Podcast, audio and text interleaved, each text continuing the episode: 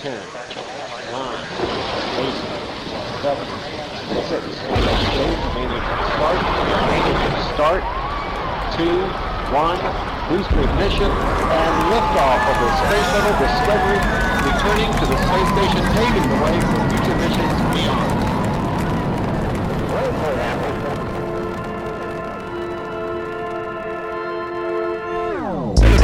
Taxi loading point runway 23 left, right XUS Echo Bravo and Alpha, wind 0908 knots, QNH 1008, will hold short runway 23 left.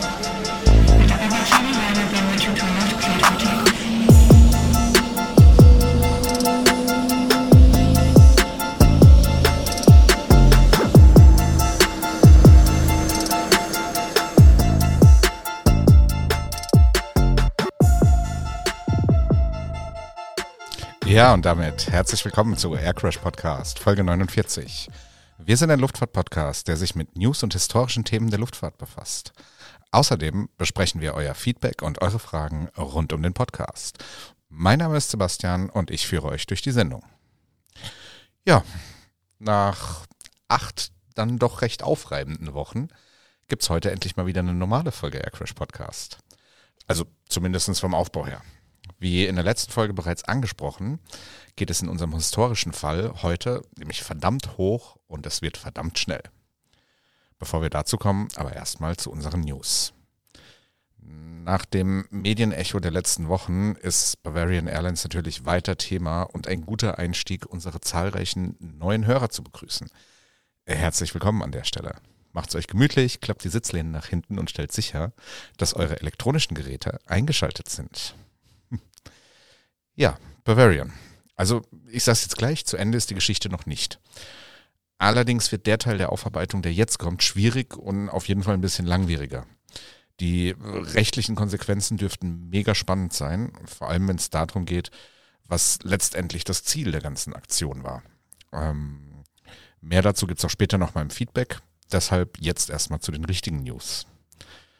Äh, spannend und super aktuell ist die folgende Geschichte aus Montreal in Kanada. Dort ist am 8.3. eine Boeing 767 der Austrian gelandet.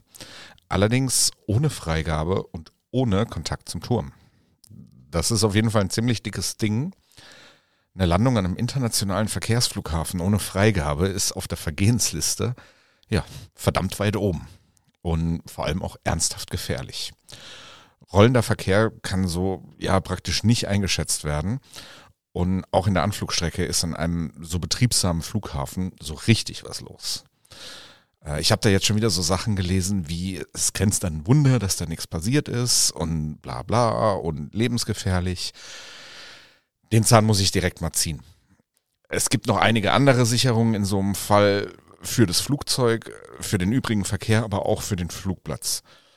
Dass das gut gegangen ist, ist sicherlich der erwartungsgemäße Ausgang. Dennoch handelt es sich um eine Situation, die natürlich super gefährlich ist und sicherlich auch gefährlicher als ein ja, ganz normaler Anflug. Aber was war denn da überhaupt passiert? Das wissen wir aktuell irgendwie nur in Teilen. Zunächst mal gab es einen Auslöser für die Sache und der lag nicht im Cockpit der 767, sondern da tatsächlich bei der zuständigen Verkehrskontrolle.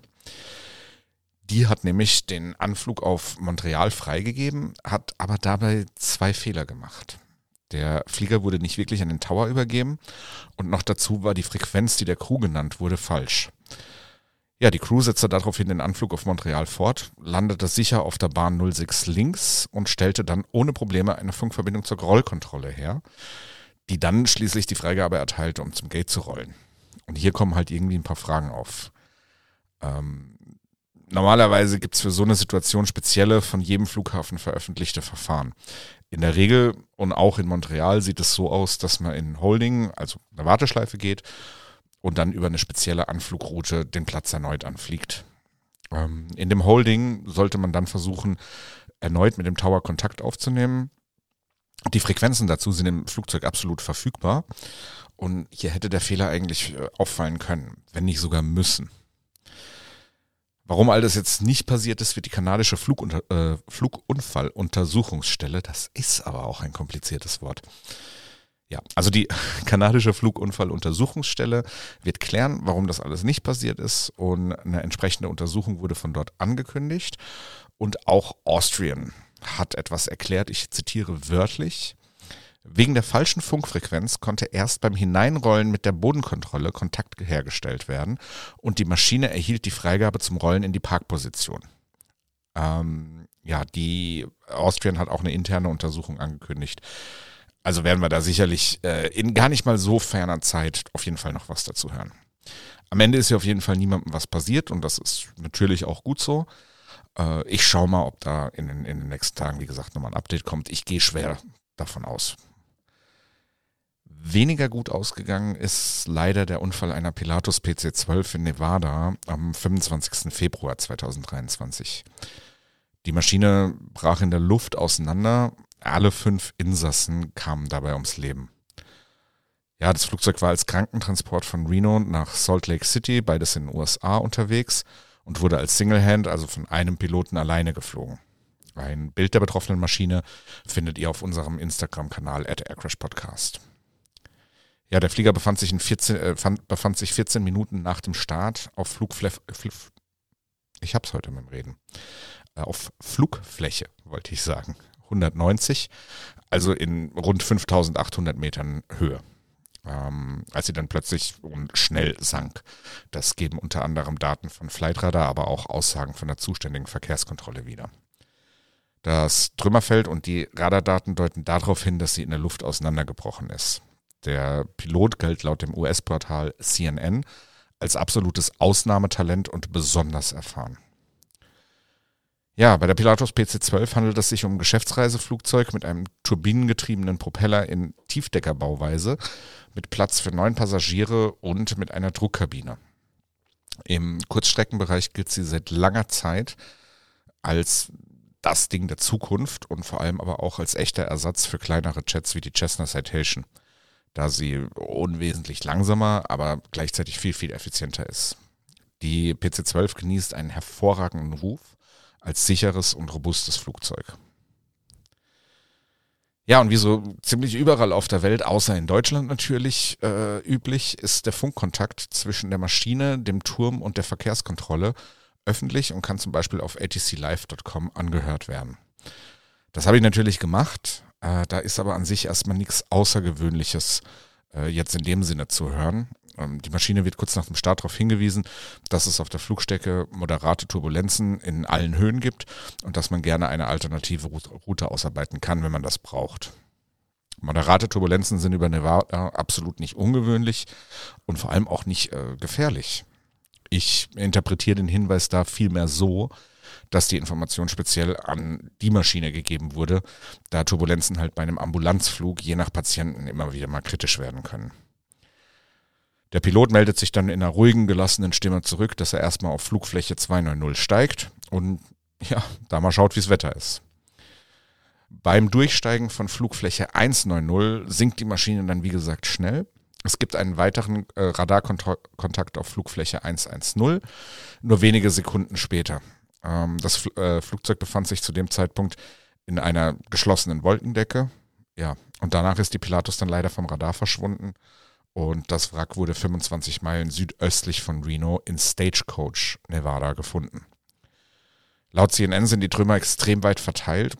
Für mich ist das ein klares Indiz, dass sie in der Luft auseinandergebrochen ist, weil wenn sie in der Luft auseinanderbricht, ist halt die Streuung der Teile sehr, sehr, sehr viel weiter. Den Grund für den Absturz kennen wir natürlich noch nicht, aber der Pilatus ist nicht gerade dafür bekannt, sich in der Luft zu zerlegen.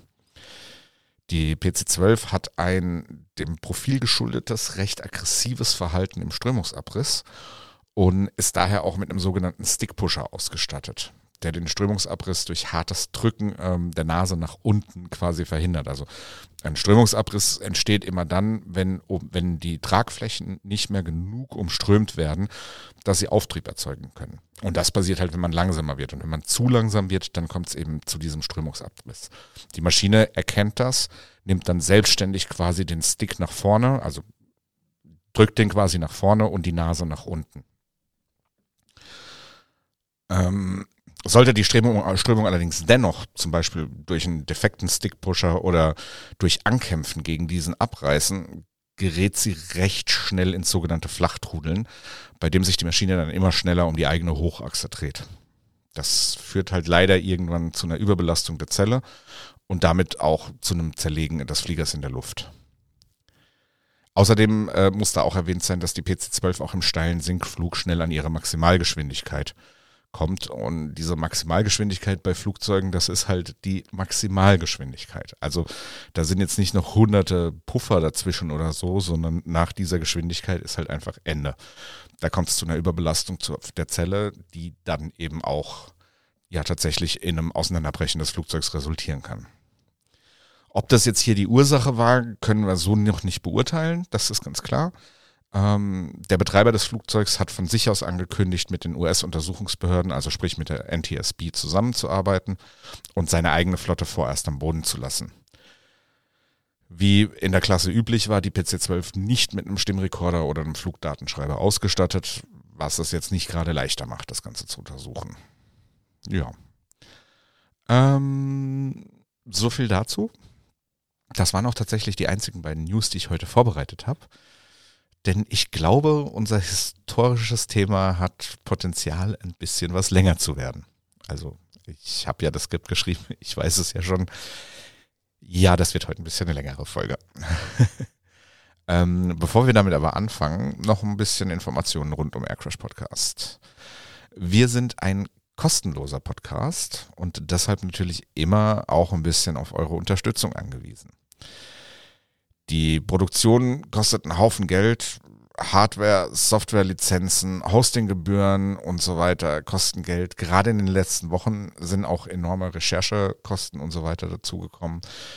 Dementsprechend ist da der Punkt, wo wir uns halt immer sehr freuen, wenn ihr uns ein bisschen unterstützen möchtet. Natürlich nur, wenn ihr das könnt und auch wirklich wollt. Wir haben dazu zwei Möglichkeiten eingerichtet. Und zwar einmal sind wir bei der Plattform Patreon.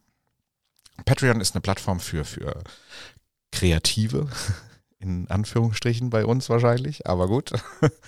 ähm, ja, also für Medienschaffende nenne ich es jetzt mal, die auf einem freiwilligen äh, Unterstützungsmodell basiert. Und da kann man bei unserem Modell, das wir jetzt übrigens gerade umgestellt haben, im Prinzip mit einem beliebigen Betrag, den man sich selbst aussucht, monatlich unterstützen. Wenn das was für euch ist, dann schaut doch da mal rein bei www.patreon.com slash aircrashpodcast. Wenn ihr sagt, ich möchte euch ja unterstützen, aber jetzt nicht irgendwie mit einem Abo oder so, sondern ich möchte euch irgendwie einmalig was spenden, vielleicht einen Kaffee ausgeben oder was weiß ich, dann könnt ihr das natürlich auch tun. Und dazu haben wir einen paypal.me-Link eingerichtet. Den gibt man einfach in den Browser ein und kommt dann direkt auf unser ja, PayPal-Me-Konto und kann da ganz normal, wie man es kennt, über PayPal uns gerne was zukommen lassen. Das findet ihr unter www.paypal.me slash aircrashpodcast. Aircrash Podcast bei beiden immer als ein Wort zusammengeschrieben. Ähm, was uns übrigens ebenfalls sehr wichtig ist, ist euer Feedback. Und das könnt ihr uns immer sehr, sehr gerne schicken. Entweder an ähm, feedback at aircrashpodcast.de oder bei Instagram und Facebook jeweils unter aircrashpodcast zu finden. Ähm, ich lese jedes Feedback, das ich bekomme. Ich versuche immer die meisten zu beantworten. In der letzten Zeit schaffe ich das nicht ganz, das ist mir völlig klar. Äh, aber vielleicht taucht das ein oder andere Feedback ja dann auch hier in der Folge auf. Ähm, wir haben am Ende einer jeden Folge immer eine Feedback-Sektion, wo wir uns unser Feedback, euer Feedback anschauen und ein bisschen drüber sprechen. Ja, so ist das. Und damit kommen wir jetzt mal zu unserem heutigen Hauptthema. Wie gesagt, das ist ein bisschen länger seid mir dafür nicht böse. Es ist ein Thema, das mir persönlich wirklich am Herzen liegt, weil ich da echt äh, ja viel, viel, viel drin hänge und mich ganz extrem dafür interessiere. Und dementsprechend hören wir es uns jetzt einfach mal an. Es ist der 28. Januar 1986, Cape Canaveral, Florida. Mit 2 Grad Celsius um 11 Uhr morgens ist es nicht nur ungewöhnlich kalt, es sollte tatsächlich der einzige Tag in den nächsten zwei Jahren sein, an dem die Temperatur in Central Florida nachts unter 0 Grad fiel. Es ist aber auch der Morgen des Startes der NASA-Mission STS-51L mit der Raumfähre Challenger, die um 11.20 Uhr morgens abheben wird. 73 Sekunden später sterben sieben Astronauten in 15 Kilometern Höhe. Fast auf den Tag genau 17 Jahre spä- später sterben sieben weitere Astronauten bei einem zweiten Space Shuttle-Unfall. Ja, bei unserem heutigen historischen Unfall geht es tatsächlich um zwei Unfälle. Die beiden Unfälle, die das amerikanische Space Transport System äh, hervorgebracht hat. Aber auch im Detail um das wohl bizarrste Fluggerät, das je gebaut wurde. Das Space Shuttle. Ich denke schon, dass wir hier überwiegend wirklich interessierte Hörer haben und deshalb kennen im Groben und Ganzen sicherlich viele von euch auch dieses einzigartige Fluggerät und seine Funktionsweise so, ja, wie gesagt, im, im Groben halt, ja. Aber wir schauen uns heute neben den Unfällen vor allem auch mal das Landen des Space Shuttles genauer an. Und da kann ich euch versprechen, das hat mehr mit Fliegen in der Atmosphäre zu tun, als man denkt und ist vor allem ernsthaft, also wirklich abgefahren. Ähm, bevor wir aber mit der eigentlichen Story anfangen, muss ich vielleicht einmal erklären, warum mich das Thema so packt. Ja, ich muss damals so zehn Jahre alt gewesen sein, als ich das Lego Technik Space Shuttle damals, das erste, zu Weihnachten bekommen hatte.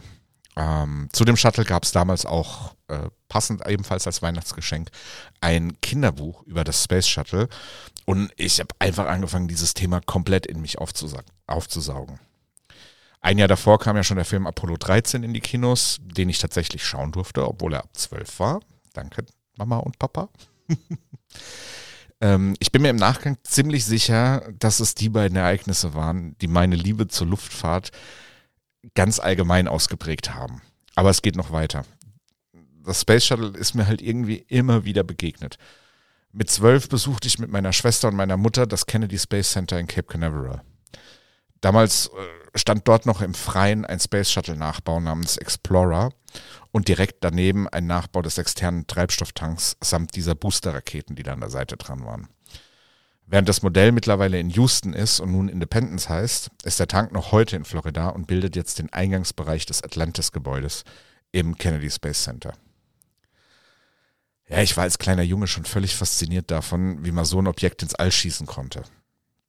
Ab den frühen 2000ern habe ich dann quasi jeden Start und jeden Wiedereintritt zunächst im TV und später im Internet verfolgt.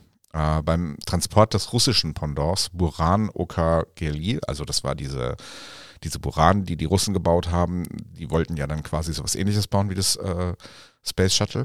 Und die ist ins Technikmuseum nach Speyer transportiert worden. Da war ich wirklich an vorderster Front für Fotos dabei. Die Space Shuttle Welfare Tour auf dem Rücken der Boeing 747 habe ich mir angeschaut, bin dafür extra nach Titusville bei äh, Cape Canaveral gereist. Und ich habe mit Ausnahme der Endeavour im California Science Center alle ausgedienten Space Shuttles besucht. Da ist es ja quasi schon fast logisch, dass ich am 1. Februar 2003 um 9 Uhr morgens live Zeuge wurde, wie die Columbia nach dem äh, Wiedereintritt leider zerbrochen ist. Ja, so viel zu meinem persönlichen Bezug äh, zu dem ganzen Thema Space Shuttle. Das Space Shuttle Programm heißt eigentlich STS für Space Transportation System und ist bis heute das längste, größte und teuerste Raumfahrtprogramm aller Zeiten. Leider muss man sagen, es ist auch das tödlichste. Die zwei schwersten Unfälle der Raumfahrtgeschichte sind beide dem Shuttle-Programm zuzuschreiben. Bis heute wurden insgesamt 15 Astronauten und vier Kosmonauten bei Ra Raumflügen getötet. 14 der 15 Astronauten waren dabei auf Space Shuttle Missionen. Von fünf Vorfällen, die es insgesamt gibt, sind zwei in russischem Gerät und drei in US-amerikanischem Gerät passiert. Zwei von den US-amerikanischen Vorfällen waren eben in Space Shuttles. Der dritte Unfall passierte übrigens an Bord einer X-15 und damit nicht wirklich einer Rakete, sondern vielmehr mit einem Flugzeug, das halt in 81 Kilometern Höhe und damit auch nicht offiziell im All unterwegs war. Trotzdem wird dieser Unfall auch dem äh, Raumfahrtprogramm zugeschrieben. Übrigens gab es außerdem insgesamt elf Todesfälle, die mit dem Training für bemannte Raummissionen in Zusammenhang standen. Davon sind sieben auf Abstürze mit Düsenjets zurückzuführen und einer auf ein fehlgeschlagenes Experiment mit einer Druckkammer in Russland. Ja, die äh, verbleibenden drei Todesfälle sind Virgil Grissom, Ed White und Roger B. Chaffee. Namen, die jedem, der sich für Raumfahrt interessiert, in irgendeiner Form was sagen. Ein Bild der drei habe ich euch jetzt auch auf unserem Instagram-Kanal at aircrashpodcast bereitgestellt. Grissom, White und Chaffee hätten Apollo 1 und damit die erste Mission der Saturn V-Rakete pilotieren sollen. Allerdings kamen sie alle bei einem Feuer in der Apollo-Kapsel ums Leben, das ja durch einen Kurzschluss ausgebrochen war. Durch die Befüllung der Kapsel mit reinem Sauerstoff konnte sich das Feuer rasend schnell ausbreiten. Ja, und durch eine nach innen öffnende, öffnende Tür hatte die Crew halt gar keine Möglichkeit zu entkommen, weil da drin halt so viel Druck war, dass es nicht möglich war, die Tür gegen, ähm, gegen diesen Druck zu öffnen. Ja, dieser, dieser Unfall sorgte dafür, dass die Trainingsmission später dann in Apollo 1 umbenannt wurde und die drei bis heute als die ersten Todesopfer der US-Raumfahrt gelten. Mögen sie in Frieden ruhen. Übrigens an der Stelle ein interessanter Fakt. Bis heute sind die russischen Kosmonauten Dobrowski, Patasev und Volkov die einzigen Menschen, die im All gestorben sind. Ihre Sojus-Kapsel erlitt 1971 einen Druckabfall nach dem Abdocken der Raum, an der Raumstation Salyut 1. Ähm, und die, Pilot, also die Besatzung konnte nach dem Wiedereintritt und der Landung nur noch tot aus der Raumfähre geborgen werden. Die Raumfähre ist aber zurückgekommen und ist auch gelandet. Und damit ist bis heute kein Mensch der insgesamt 627 Personen, die im All waren, jemals dort verblieben. Etwas über 2% aller Menschen, die im All waren, sind dabei äh, gestorben. Das entspricht einer Wahrscheinlichkeit von 1 zu 98. Beim Autofahren ist diese Wahrscheinlichkeit ein bisschen geringer mit 1 zu 103. Und beim Passagierflugzeug, weil ich weiß, dass die Frage kommen würde, würde ist das 1 zu 188.364. Das aber mal nur am Rande. Und mit dieser Mikro-Zusammenfassung kommen wir jetzt auch direkt zum eigentlichen Thema, dem Space Shuttle-Programm und seinen beiden Unfällen. Ähm, ja, bevor wir zu diesem kommen, erstmal ein bisschen was über das Shuttle selbst und glaubt's mir, das verrückteste Landemanöver, das jemals irgendjemand entwickelt hat. Ähm, was das Space Shuttle eigentlich ist, wissen wohl die meisten. Ein Bild des kompletten Systems habe ich euch jetzt trotzdem nochmal auf Instagram bereitgestellt. Das System wurde ab Ende der 60er Jahre entwickelt und hatte seinen Erstflug im Jahr 1981. Es handelt sich dabei um das Herzstück, den Space Shuttle Orbiter, rund 37 Meter langen Raumgleiter mit Platz für bis zu sieben Astronauten und einer großen aufklappbaren Ladebucht sowie Tragflächen, ausfahrbarem Fahrwerk und so weiter. Ähm, drei Hauptraketenmotoren und 44 kleine Steuerraketen zur Navigation im Orbit waren in dem ganzen Ding verbaut. Ja, und außerdem besteht das System aus einem großen Treibstofftank, der halt einfach auch größer ist wie das Fluggerät und zwei Boosterraketen, die dann links und rechts von dem Treibstofftank äh, angebracht sind. Ähm ja, bis auf den, auf den Zusatztank waren dabei alle Komponenten wiederverwertbar und sollten so die Raumfahrt auf lange Sicht deutlich günstiger machen. Das war zumindest der Plan. Das, was wir dabei meistens Space Shuttle nennen, ist der eigentliche Orbiter. Dieser wurde von Rockwell gebaut, insgesamt sechsmal. Die Enterprise, Columbia, Atlantis, Discovery, Challenger und Endeavour. Von diesen sechs waren dann fünf im All und einer, die Enterprise, war ausschließlich für atmosphärische Tests gedacht, sprich fürs Landen sozusagen. Ähm, die Enterprise steht heute im Intrepid Air and Space Museum in New York, die Atlantis im Kennedy Space Center, die Discovery im Adwa F. Hazy Center des Smithsonian in Virginia und die Endeavour im California Science äh, Center in Los Angeles. Die Columbia und die Challenger stehen natürlich nie, nirgendwo mehr, aber zu denen kommen wir noch. Ähm, kleiner Fun-Fact da am Rande und so ein paar Fun-Facts habe ich einige heute. Die Enterprise hätte ursprünglich Constitution heißen sollen und wurde auch bis 1977 so benannt. Allerdings gab es schon ab 1976 vermehrt Briefe von Star Trek-Fans an den damaligen US-Präsidenten äh, Gerald Ford, die darum baten, die Raumfähre doch in Anlehnung an die USS Enterprise ebenso zu benennen. Ja, ein Sprecher des Weißen Hauses sagte dann später, dass es sich um hunderttausende Briefe handelte und man deshalb ganz gerne nachgab und diesem Wunsch entsprach. Finde ich immer eine schöne Geschichte in dem Zusammenhang. Ja. Also man merkt halt auch wirklich sofort, dass sich um das äh, Programm viele Mythen und Geschichten ranken. Lustiges, leider aber auch Trauriges. Ich versuche das meiste davon heute in dieser Folge abzudecken. Alles geht aber leider nicht. Der erste Start eines Space Shuttles war am 12. April 1981 vom Launchkomplex 39A des Kennedy Space Centers und damit von der Startrampe, von der mit Apollo 11 auch die erste Mondlandung startete. An Bord des Fluges STS-1, so war der genannt, waren mit John Young und Robert Crippen zwei erfahrene Piloten. Young äh, war der Kommandant von Apollo 16 und ist bis heute der einzige Mensch, der mit vier unterschiedlichen Transportsystemen im All war. Insgesamt sechs Missionen, über 34 Tage im All und drei Außenbordeinsätze hat der 2018 verstorbene Astronaut in seiner Statistik. Für Crippen war es der erste Raumflug, allerdings sollten danach noch drei weitere folgen. Ähm, neben vier Missionsabzeichen darf er sich außerdem genau wie Young mit dem Distinguished Service Flying Cross, der Congressional Space Medal of Honor und der NASA äh, Distinguished Service Medal schmücken. Also das sind halt alles immer hochdekorierte Flieger, die ähm, im Space Shuttle vor allem halt im Cockpit beziehungsweise in den beiden Pilotenplätzen gesessen sind.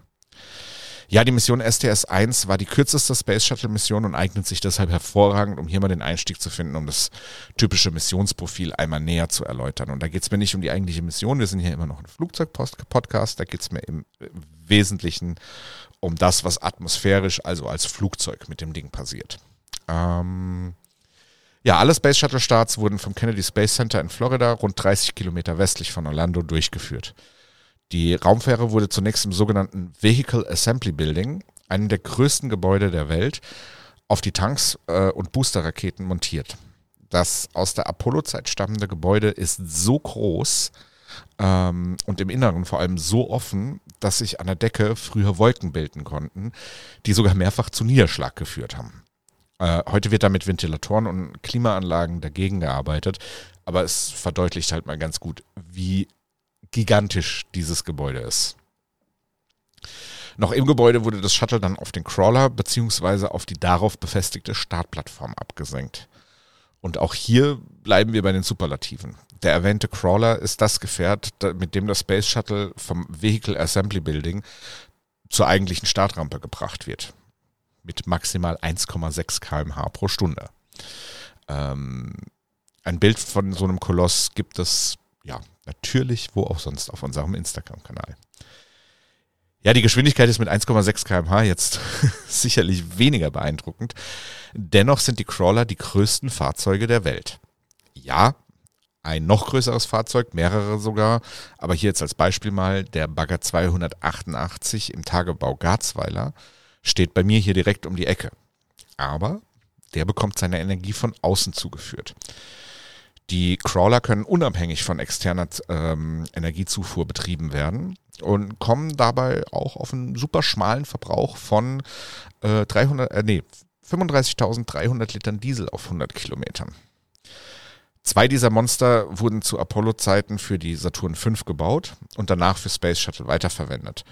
Heute sind sie immer noch Basis für, die neue, äh, für das neue bemannte Raumfahrtprogramm SLS, besser bekannt als Artemis. Ähm, ja, ihr seht schon, so ziemlich jeder Bestandteil dieses Systems ist irgendwie besonders. Und auch zum Crawler habe ich noch eine lustige Geschichte. Äh, die beiden Fahrzeuge heißen nämlich Hans und Franz. Eine Anspielung auf ein ehemaliges äh, Comedy-Sketch-Duo bei Saturday Night Live, äh, bei dem es um Bodybuilding und Gewichteheben geht. Good evening and welcome again to Pumping Up with Hans and Franz, the informative Okay, äh, so viel zu Hans and Franz und äh, damit auch zurück zum Shuttle.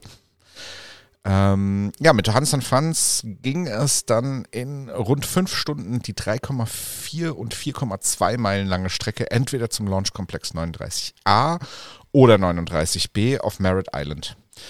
Diese Insel war übrigens vor der Errichtung der Rollstrecke für die Crawler eine richtige Insel und ist eben durch diese Strecke jetzt zu einer Halbinsel geworden. Dort angekommen wurde dann die eigentliche Startplattform abgesetzt und der Crawler fuhr zurück zum Vehicle Assembly Building. Wieder mit 1,6 km/h. Wobei ich ohne äh, Last konnte er ein kleines bisschen schneller, da kam er dann so auf rund 3 km/h immerhin. Die Startrampe des Space Shuttles bestand neben der Plattform aus einem 80 Meter hohen Versorgungsturm und einer schwenkbaren Plattform, die praktisch ein vertikaler Hangar zum Schutz der Ladebucht des Shuttles war. Diese wurde dann, ähm, nachdem das Shuttle da angekommen ist, erstmal davor geschwenkt und kurz vorm Start eben wieder zur Seite geschwenkt. Apropos Start. Der war brutal. Die drei Triebwerke des Shuttles und die beiden Booster zusammen lieferten rund 11,8 Millionen PS.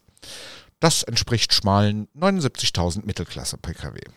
Und ganz kurzer Exkurs für die unter euch, die sich mit der Materie auskennen. Ich mache super schnell. Mir ist bewusst, dass man die Leistung des Shuttles nicht in PS messen kann, aber ich wollte halt einfach eine vergleichbare Größe haben, unter der sich die Leute etwas vorstellen können. Daher ein Blitztraining sozusagen, wie ich auf diese Zahl komme. Das Space Shuttle entwickelte eine Startleistung von 34,7 Meganewton. Wenn man annimmt, dass diese Schubkraft mit durchschnittlich 250 Meter pro Sekunde abgegeben wird, können wir die Leistung in kW berechnen. Diese wiederum lässt sich dann frei nach 1 PS, das ist 0,735 kW, äh, einfach umrechnen und so komme ich auf die 11,8 Millionen PS. Das musste jetzt kurz sein, spart mir bestimmt ein paar, das ist falsch, Kommentare. Weiter geht's. Ja, mit dieser unvorstellbaren Leistung wurde dann das Shuttle samt maximal sieben Besatzungsmitgliedern und bis zu 24,4 Tonnen Nutzlast in einen niedrigen Erdorbit geballert. Neben dem zweitlautesten Geräusch aller Zeiten, das, also zweitlautesten Geräusch, das Menschen produziert haben, ähm, produzierte dieser Prozess auch wirklich abgefahrene Bilder. Eins davon habe ich natürlich auf unserem Instagram-Kanal bereitgestellt. Ja, und das, was dann folgte, ist die eigentliche Aufgabe des äh, Space Shuttles für diesen Podcast, aber weniger relevant, daher ganz kurz. Im Orbit konnte das Shuttle eine Vielzahl von Aufgaben äh, bewältigen. Zu den wichtigsten zählte der Einsatz als temporäre Raumstation Skylab, das Aussetzen und später Reparieren des Teleko Teleskops Hubble und natürlich der Bau der internationalen Raumstation ISS sowie danach der Transport von Crew und Material zu dieser hin. Ja, das Shuttle hatte ähm, an der Oberseite zwei große Klappen, die im All durchgehend geöffnet waren. Hinter diesen befand sich die größte Ladebucht, die in irgendeiner Form jemals ins All befördert wurde. Und damit halt eben auch die einzige Modu äh, Möglichkeit, die großen Module der ISS zu transportieren. Ähm, ja, wenn die Mission abgeschlossen war, wurde der Wiedereintritt in die Erdatmosphäre eingeleitet, indem die Steuerdüsen das Shuttle gezielt in eine niedrigere Umlaufbahn brachten, die dann quasi immer kleiner wurde, bis schließlich man quasi auf die Atmosphäre gestoßen und diese dann auch durchstoßen ist. Dieser Spaß begann bei 31.000 kmh in rund 120 Kilometern Höhe. Durch die Reibung der Atmosphäre entstanden am Unterteil ähm, vom Shuttle Temperaturen von 1650 bis 1800 Grad. Vom Shuttle abgehalten wurden diese Temperaturen nur durch spezielle Thermokacheln, die an die Unterseite geklebt waren. Ja, geklebt. Also wirklich geklebt. Was soll ich sagen? Kleb ruhig. Ähm, ja, war der Wiedereintritt dann einmal abgeschlossen, was so ungefähr drei bis vier Minuten dauerte lagen an dem jetzt als Segelflugzeug mit den Gleiteigenschaften eines mittleren Backsteins ausgelegten Flugzeug immer noch rund 8000 Kilometer pro Stunde an. Zum Vergleich. Das schnellste Experimentalflugzeug, die X-15, hat einmal, ein einziges Mal 7200 kmh erreicht. Das schnellste operative Flugzeug aller Zeiten, die SR-71, kommt auf 3540 kmh. Ja, und wenn wir dann schon mit 8000 km/h unterwegs sind, ähm, wurde das Shuttle ab da auch aerodynamisch geflogen. Also wie ein ganz normales Flugzeug.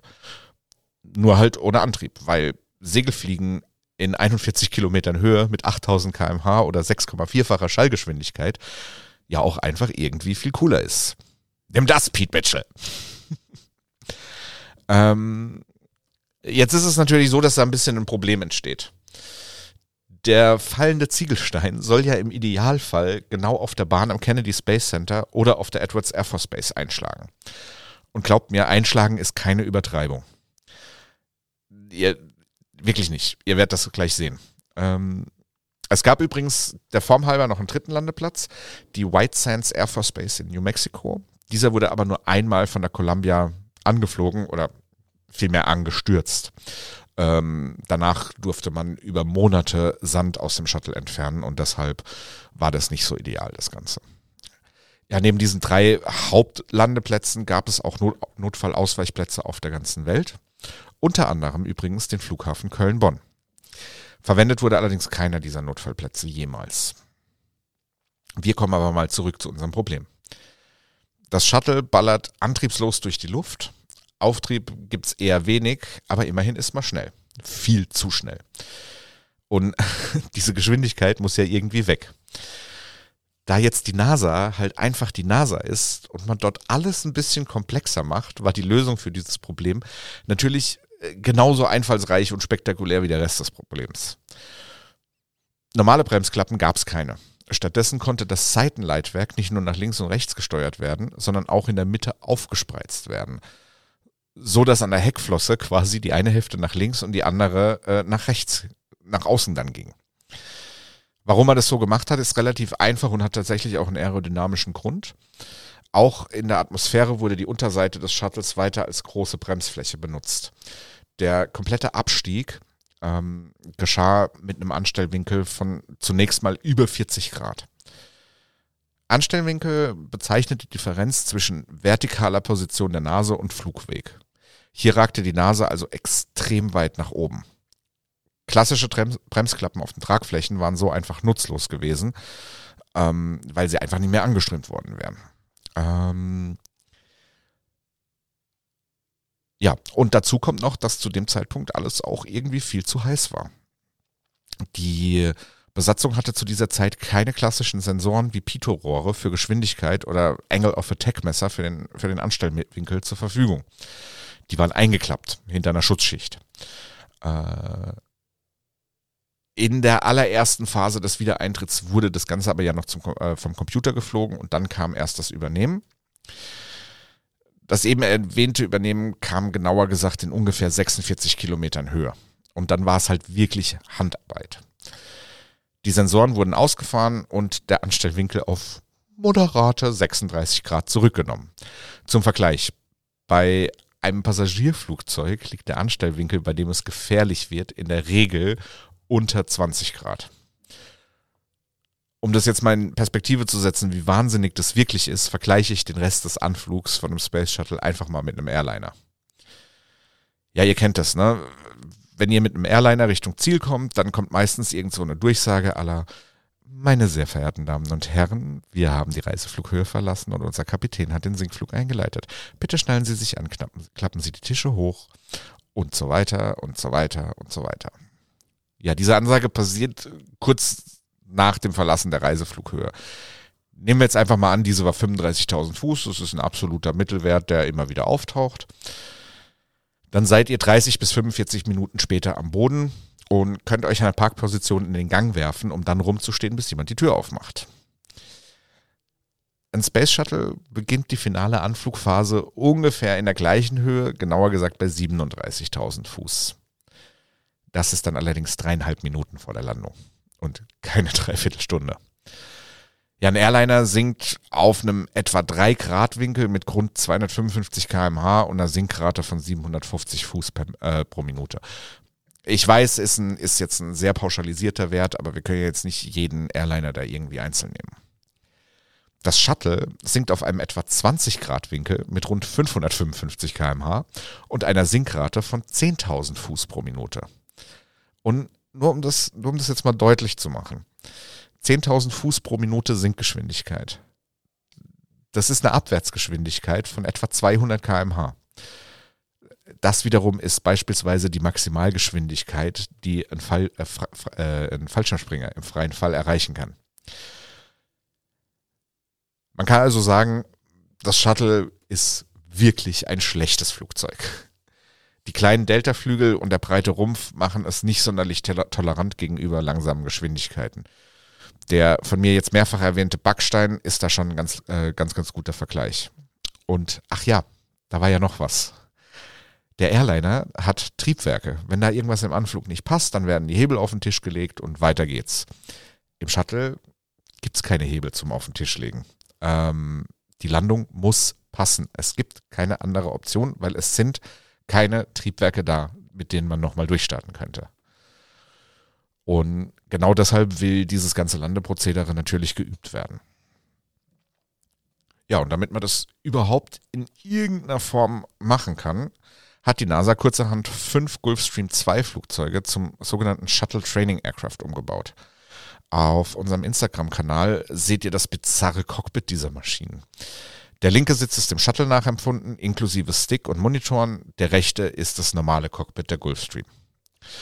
Ja, und um die Landung mit diesem Frankenstein halbwegs nachstellen zu können, flog man in folgender Konfiguration. Bugrad drinnen, Hauptfahrwerk draußen und Umkehrschub aktiviert. Ja, richtig gehört. Umkehrschub aktiv. Es war wirklich die einzige Möglichkeit, ein normales Flugzeug aerodynamisch so kaputt zu machen, dass es annähernd die Fall, äh, Flug, Flugeigenschaften äh, des Space Shuttles nachempfinden konnte. Glaubt ihr nicht? Gott sei Dank habe ich ein Foto von dem Shuttle Training Aircraft äh, in Landekonfiguration gefunden und das habe ich euch auch auf, Instagram, äh, auf unseren Instagram-Kanal gepackt. Ja, soweit, so gut, ne? Jetzt haben wir also eine Methode, dieses Ding an den Boden zu bekommen und Piloten, die das können. Aber 555 km/h Geschwindigkeit und 10.000 Fuß pro Minute Sinkrate sind nicht gerade landbare Bedingungen irgendwie muss da schon noch Geschwindigkeit und Sinkrate raus. Ja, und da war man natürlich auch einfallsreich. Das machte man nämlich, indem man in dieser brutalen Konfiguration zunächst einen Punkt vor der Bahn anflog. In 2000 Fuß Höhe, also das sind ungefähr 610 Metern, kam das dann das sogenannte Pre-Flare-Manöver, bei dem der Anflugwinkel von 20 Grad auf 1,5 Grad gesenkt wurde. Wir erinnern uns, Airliner 3 Grad. Zuerst zu steil, dann viel zu flach. Auch geil. Aber so schaffte man es dann auf rund zwei Kilometern Strecke, die Geschwindigkeit weiter abzubauen. Und zwar, um genau zu sein, auf 350 km/h. In einer Höhe von 300 Fuß, also unter 100 Metern, wurde dann das Fahrwerk rausgeschmissen. Und geschmissen deshalb, weil es tatsächlich einfach mechanisch rausgefallen ist. Einfahren konnte man es in der Luft auch nicht mehr war ja auch nicht notwendig. Durchstarten war nicht drin und gestartet wurde Huckepack auf einer Rakete. Ähm, die Schwelle der Landebahn wurde dann in gerade mal 24 Fuß, normal sind 50 Fuß, überflogen und mit weit über 300 km/h setzte das Hauptfahrwerk auf. Um weiter aerodynamisch zu bremsen, wird dann das Bugrad so lange wie irgendwie möglich in der Luft gehalten, der Bremsschirm ausgeworfen und gewartet. Nach ungefähr der doppelten Strecke eines großen Airliners dachte sich das Shuttle dann auch mal, okay, jetzt ist Stehen eine gute Option. Ähm, und mit diesem zum Stehen kommen war dann auch das waghalsigste, bescheuertste, wahnsinnigste Landemanöver überhaupt beendet. Und das übrigens mit einer Erfolgsquote von 100 Prozent. Bei keiner einzigen Landung ist es zu einem Unfall gekommen. Kudos an die Piloten an der Stelle. Ja, soweit war das ja jetzt alles ein bisschen lustig und auch ein bisschen übertrieben und so weiter. Aber ähm, wir sind ein Aircrash-Podcast und wir müssen natürlich auch über die traurigen Kapitel der Geschichte des Space Shuttles sprechen. Ja, mir war es jetzt auf jeden Fall super wichtig, ähm, mal zu betonen, dass das ganze Projekt ein wenig Wahnsinn erforderte. Aber dennoch war es im Großen und Ganzen sicher. Wie ihr in den nächsten Minuten erfahren werdet, waren die beiden Unfälle des Space Shuttles nicht nur vermeidbar, sondern hatten Gründe, die absolut nicht im Cockpit oder an einem ja, technischen Versagen schon irgendwie, aber halt nicht an was Großartigem lagen. Die Gründe, dass 14 Astronauten ihr Leben ließen, waren vielmehr am Boden zu suchen und von ganz, ganz, ganz irdischer Natur. Wir machen das jetzt mal chronologisch und fangen daher mit der Challenger an. Und damit springen wir zurück zum 28. Januar 1986, mit dem ich diese Geschichte auch eingeleitet habe. Das Space Shuttle Challenger ist an diesem Morgen schon seit einigen Tagen auf der Startrampe 39B am Kennedy Space Center. Die Mission STS 51L hätte eigentlich schon im Sommer 85 stattfinden sollen, wurde dann aber auf November 85 und schließlich auf Januar 86 verschoben. Auch im Januar wurde dann der Start aus Wettergründen noch einmal vom 22. auf den 28. verschoben. An Bord waren Commander Dick Scobie, Pilot Michael Smith, Mission Specialist Alison Onizuya, Mission Spe Specialist Judith Resnick, Mission Specialist Ronald McNair, Payload Specialist Gregory Chavez und Payload Specialist Sharon Christa McAuliffe. Die letztere war dabei keine klassischen, äh, waren, also die letzten beiden waren dabei keine klassischen Astronauten. Jarvis war Angestellter der Hughes Aircraft Corporation und sollte für diese Experimente im All durchführen. Christa McAuliffe war praktisch ja, der Star dieses Fluges, wenn man so will.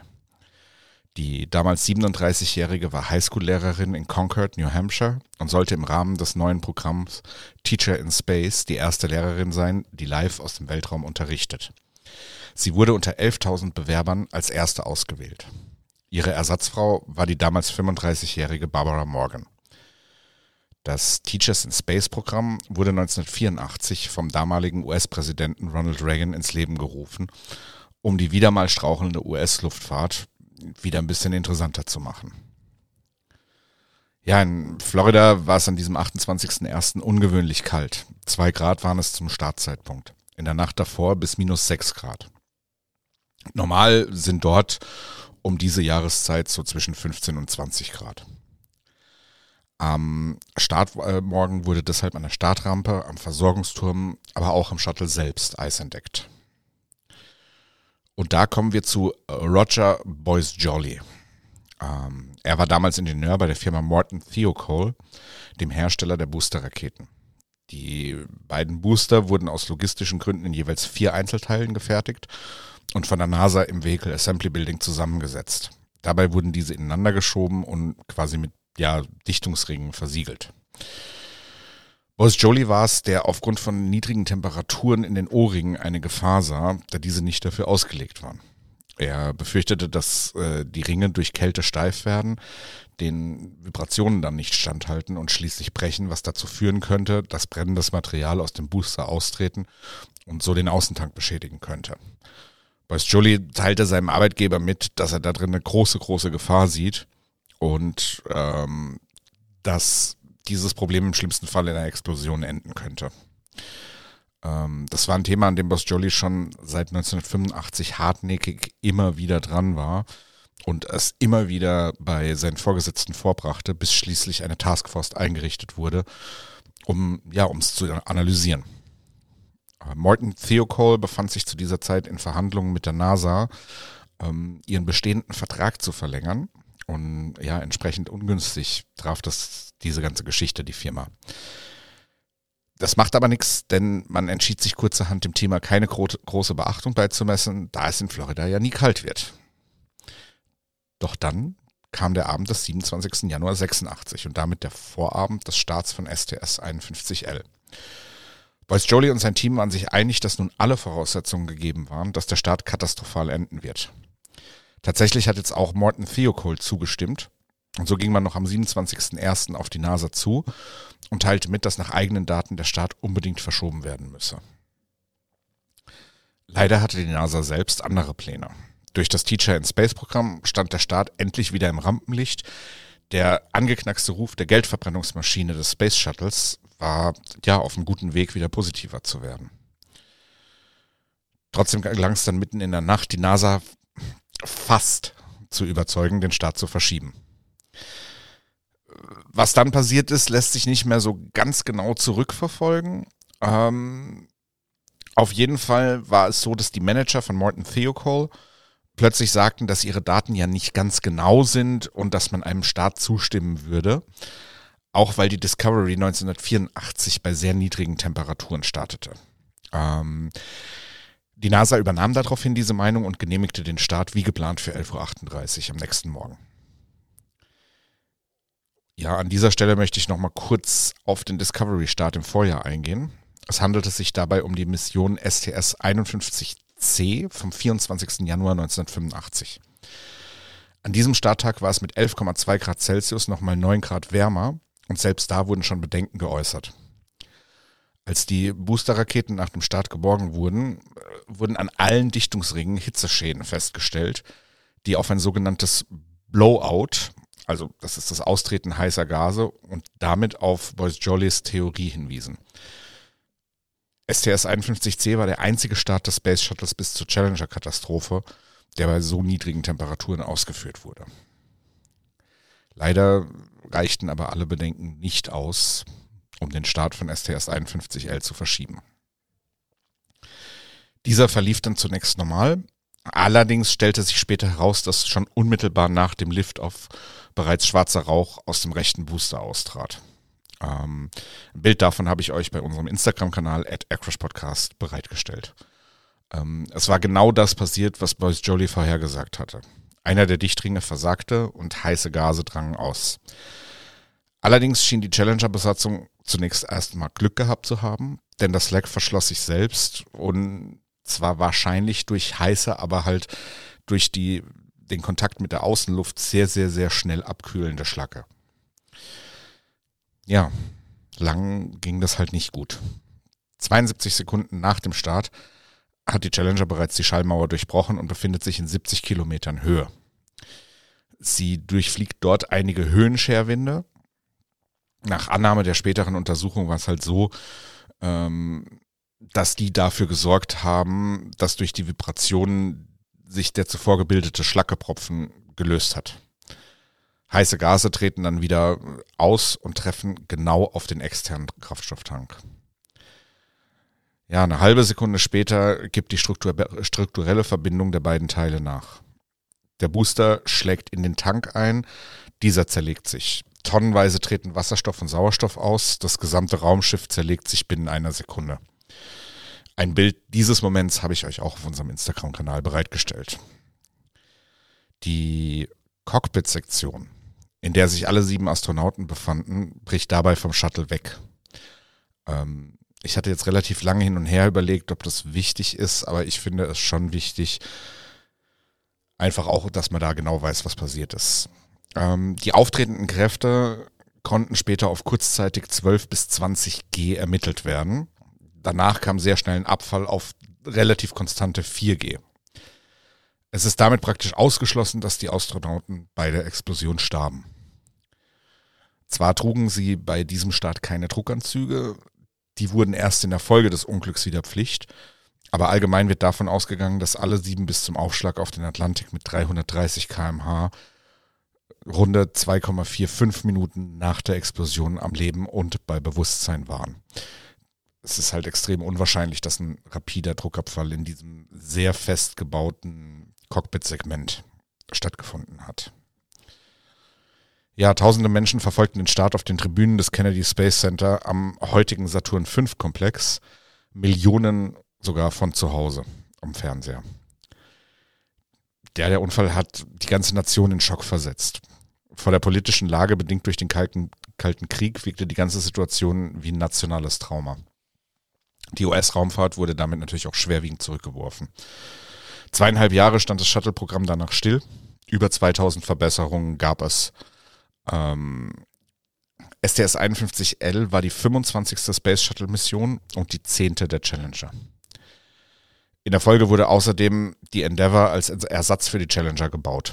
Sie hatte mit STS-49 im Mai 1992 ihren Erstflug. Übrigens an der Stelle mal ganz kurz diese Missionsbezeichnung mit der Nummer zum Ende des Programms hin haben die ja gestimmt. Also STS 135 war der 135. Flug.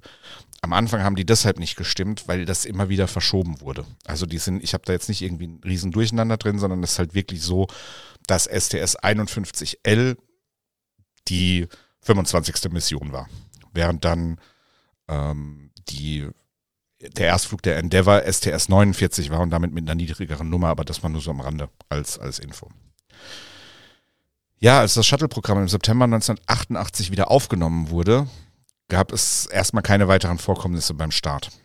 Die Verbesserungen funktionierten und die Flotte absolvierte 87 Missionen ohne Zwischenfälle.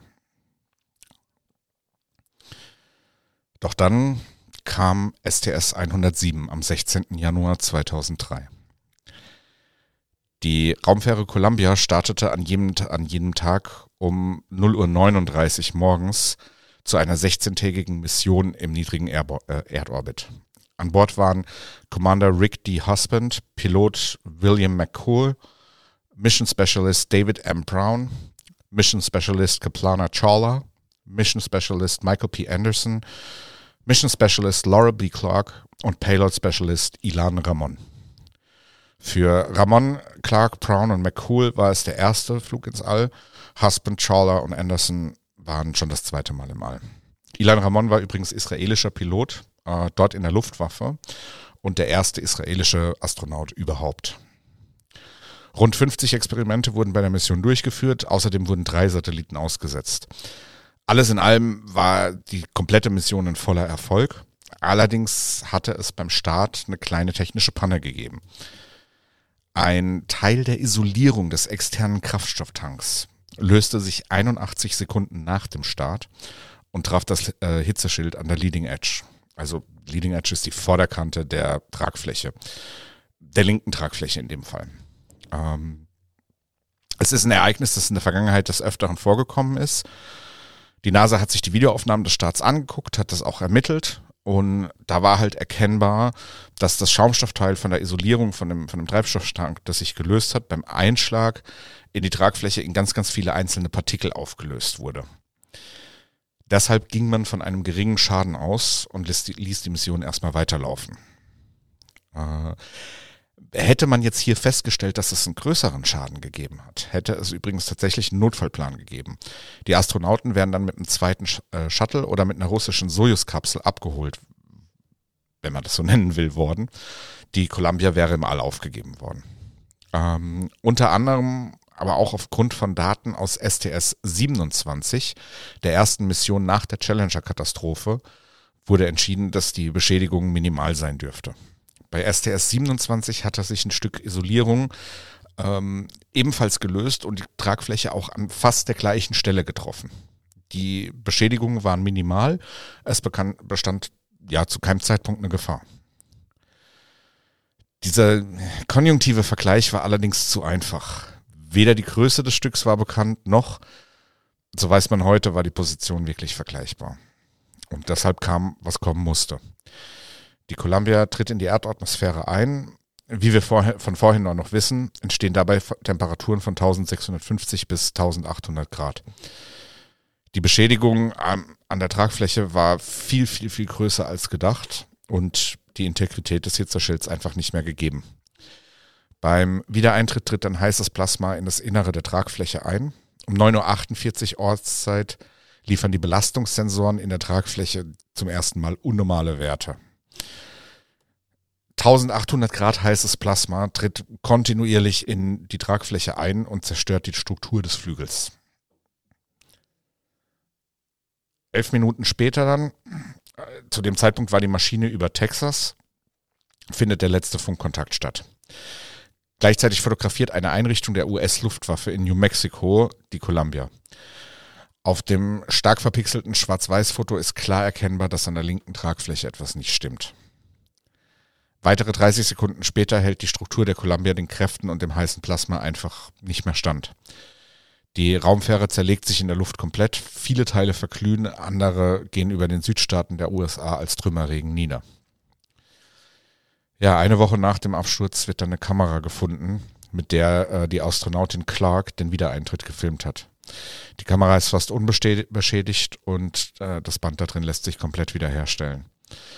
Daran ist zu hören, wie die Crew über die wiederkehrende Schwerkraft staunt und äh, Witze tatsächlich über das Glühen an den Scheiben macht. Wenig später reißt das Video ganz abrupt ab. Ähm, entgegen früherer Meldungen, dass auch hier die Astronauten wahrscheinlich bis zum Einschlag am Boden überlebt hatten oder hätten, gilt das heute als extrem unwahrscheinlich, bis, wenn man nicht sogar unmöglich. Keiner, äh, also einer von den Astronauten trug keinen Helm, drei Astronauten trugen keine Handschuhe und alle, die einen Helm trugen, hatten das Visier offen. Es ist absolut davon auszugehen, dass die Crew die Zerlegung der Fähre nicht überlebt hat. Ich meine, das war in großer Höhe, extrem hohe Geschwindigkeit, extrem heiß ich finde es immer so makaber, aber in dem Fall ist es vielleicht angebracht, einfach zu sagen, das ging schnell. Ähm, ja, nach dem Absturz stand das Shuttle-Programm dann wieder zweieinhalb Jahre still. Es wurden unter anderem Verbesserungen am Hitzeschild vorgenommen. Vor allem aber wurde ein Manöver entwickelt, bei dem das Shuttle mit der Unterseite voran auf die ISS zufliegt und von dort Fotos anfertigt. Ähm, Also die ISS fertigt Fotos von dem Shuttle an. So rum vielmehr. Äh, was man damit gemacht hat, ist den Zustand des Hitzeschilds evaluieren. Dieses Manöver ähm, hat man Rendezvous-Pitch-Manöver genannt und es fand bei fast allen folgenden Flügen äh, statt. Einzige Ausnahme STS 126 am 11. Mai 2009. Diese Atlantis-Mission war die letzte äh, Hubble Teleskop Service Mission und die letzte Space Shuttle Mission, die nicht an der ISS andockte.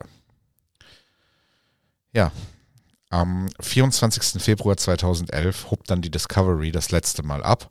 Am 16. Mai 2011 folgte der letzte Flug der Endeavour und am 8. Juli 2011 schließlich mit STS 135 der allerletzte Space Shuttle Flug überhaupt. Eine Ehre, die ebenfalls der Atlantis gebührte. Als die Atlantis am 21. Juli 2011 um 3.57 Uhr morgens auf der Landebahn das Kennedy Space Center aufsetzte, endete damit das teuerste, längste, aufwendigste, größte, aber leider auch das tödlichste Raumfahrtprogramm aller Zeiten. STS 135 war der 166. bemannte Raumflug der Vereinigten Staaten von Amerika, die 135. Space Shuttle Mission und der letzte bemannte Flug eines US-Raumschiffs. Zumindest bis zum 30. Mai 2020.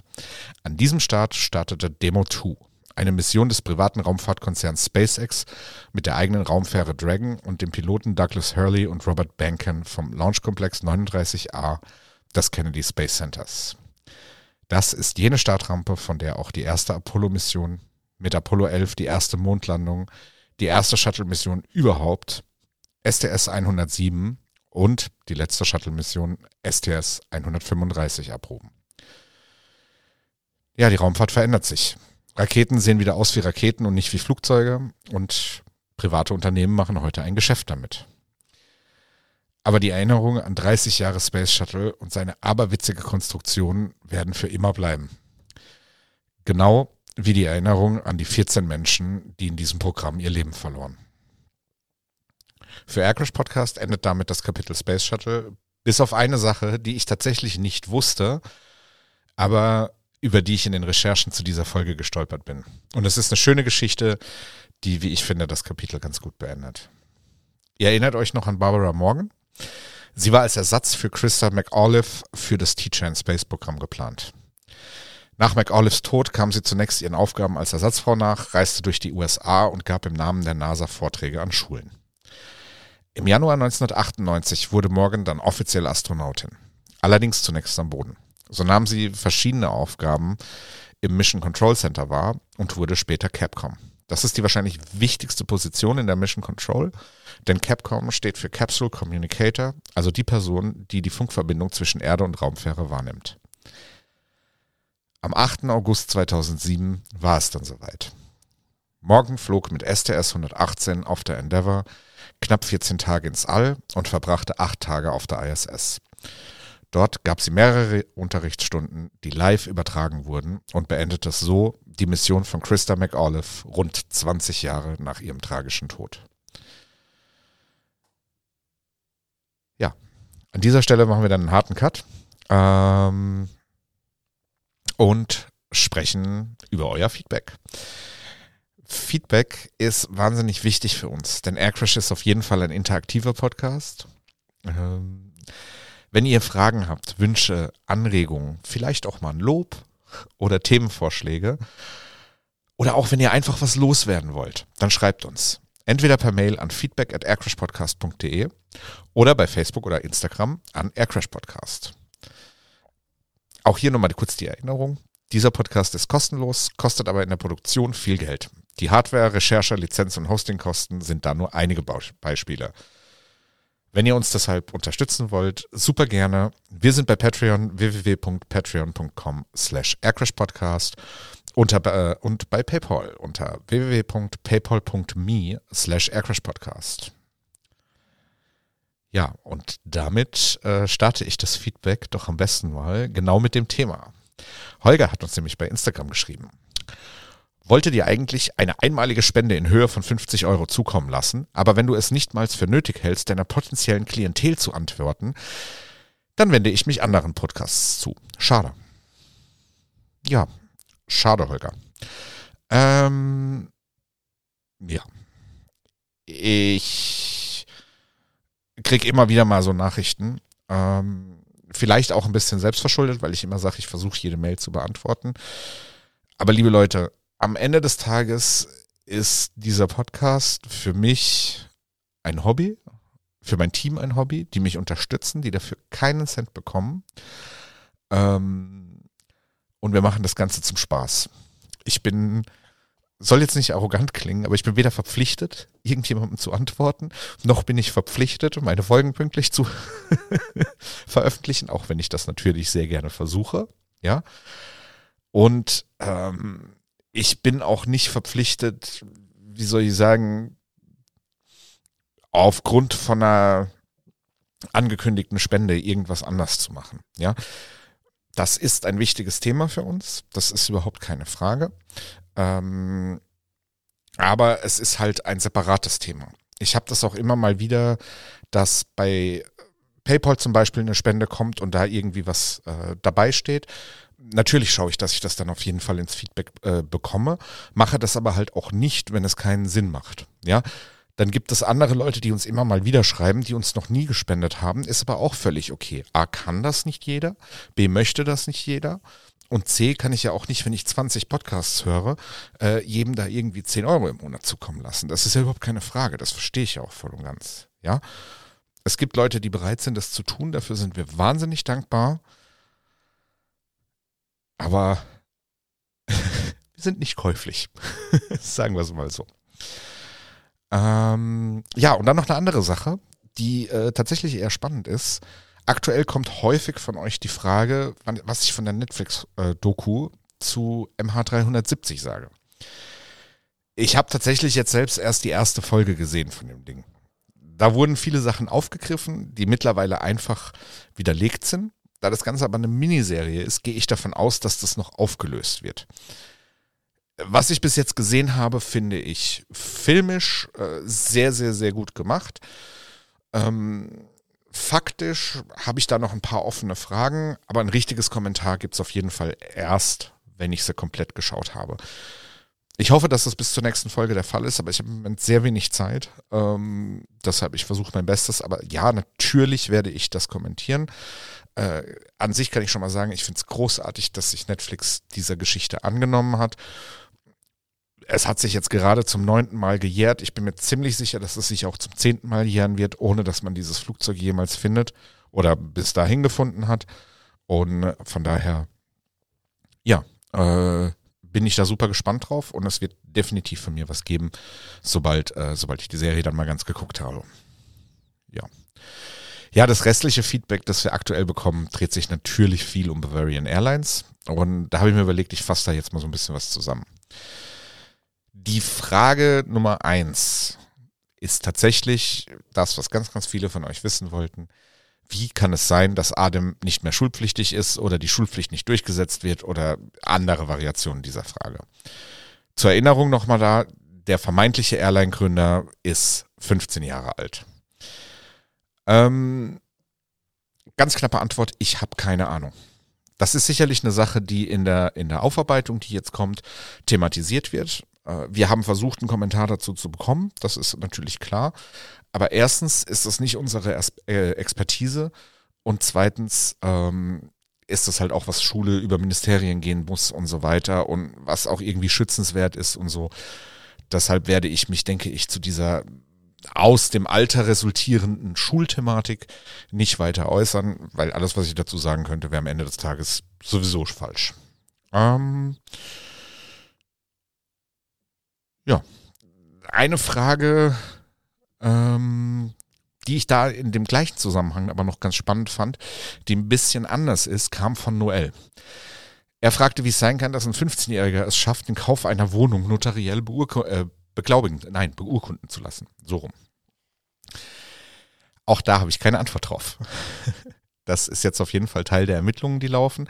Ich kann euch aber ganz verbindlich sagen, ähm, dass der gefälschte Ausweis, den wir ja gefunden haben, da eine Rolle gespielt haben dürfte. Äh, aktuell, wenn es da auch da gilt, wenn es was Neues gibt, melden wir uns da auch wieder.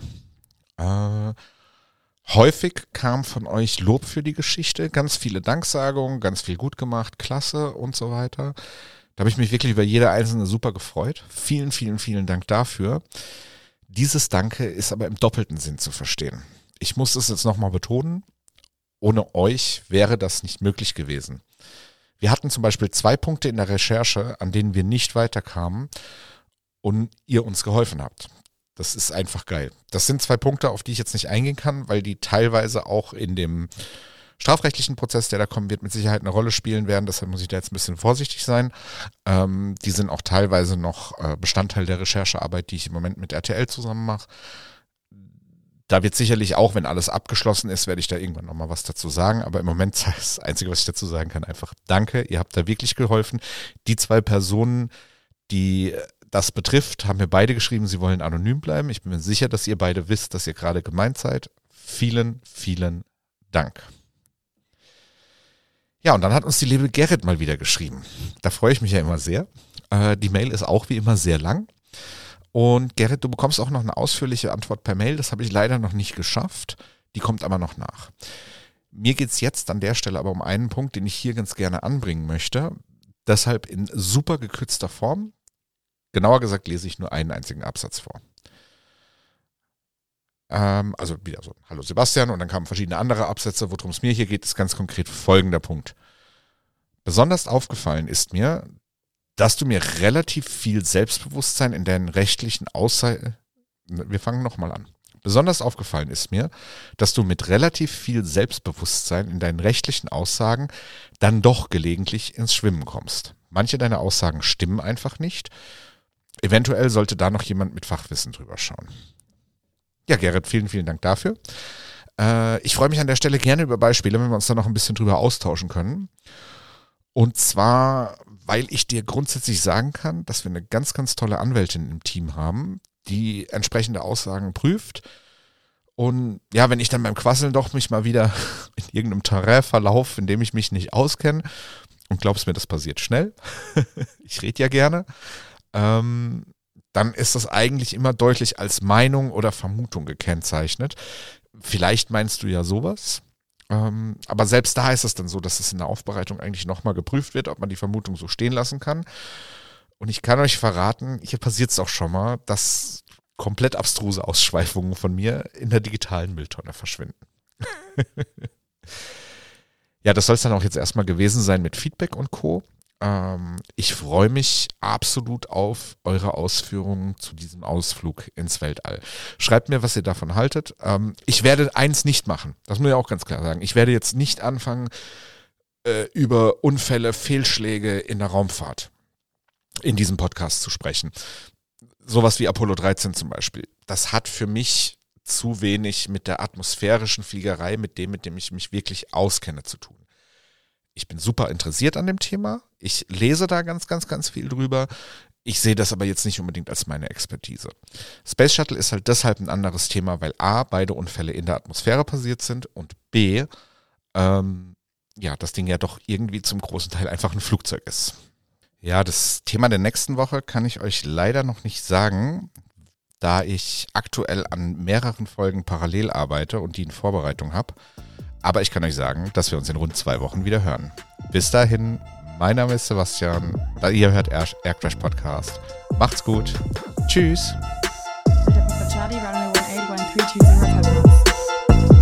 Runway 180, clear to land, Delta Papa Charlie.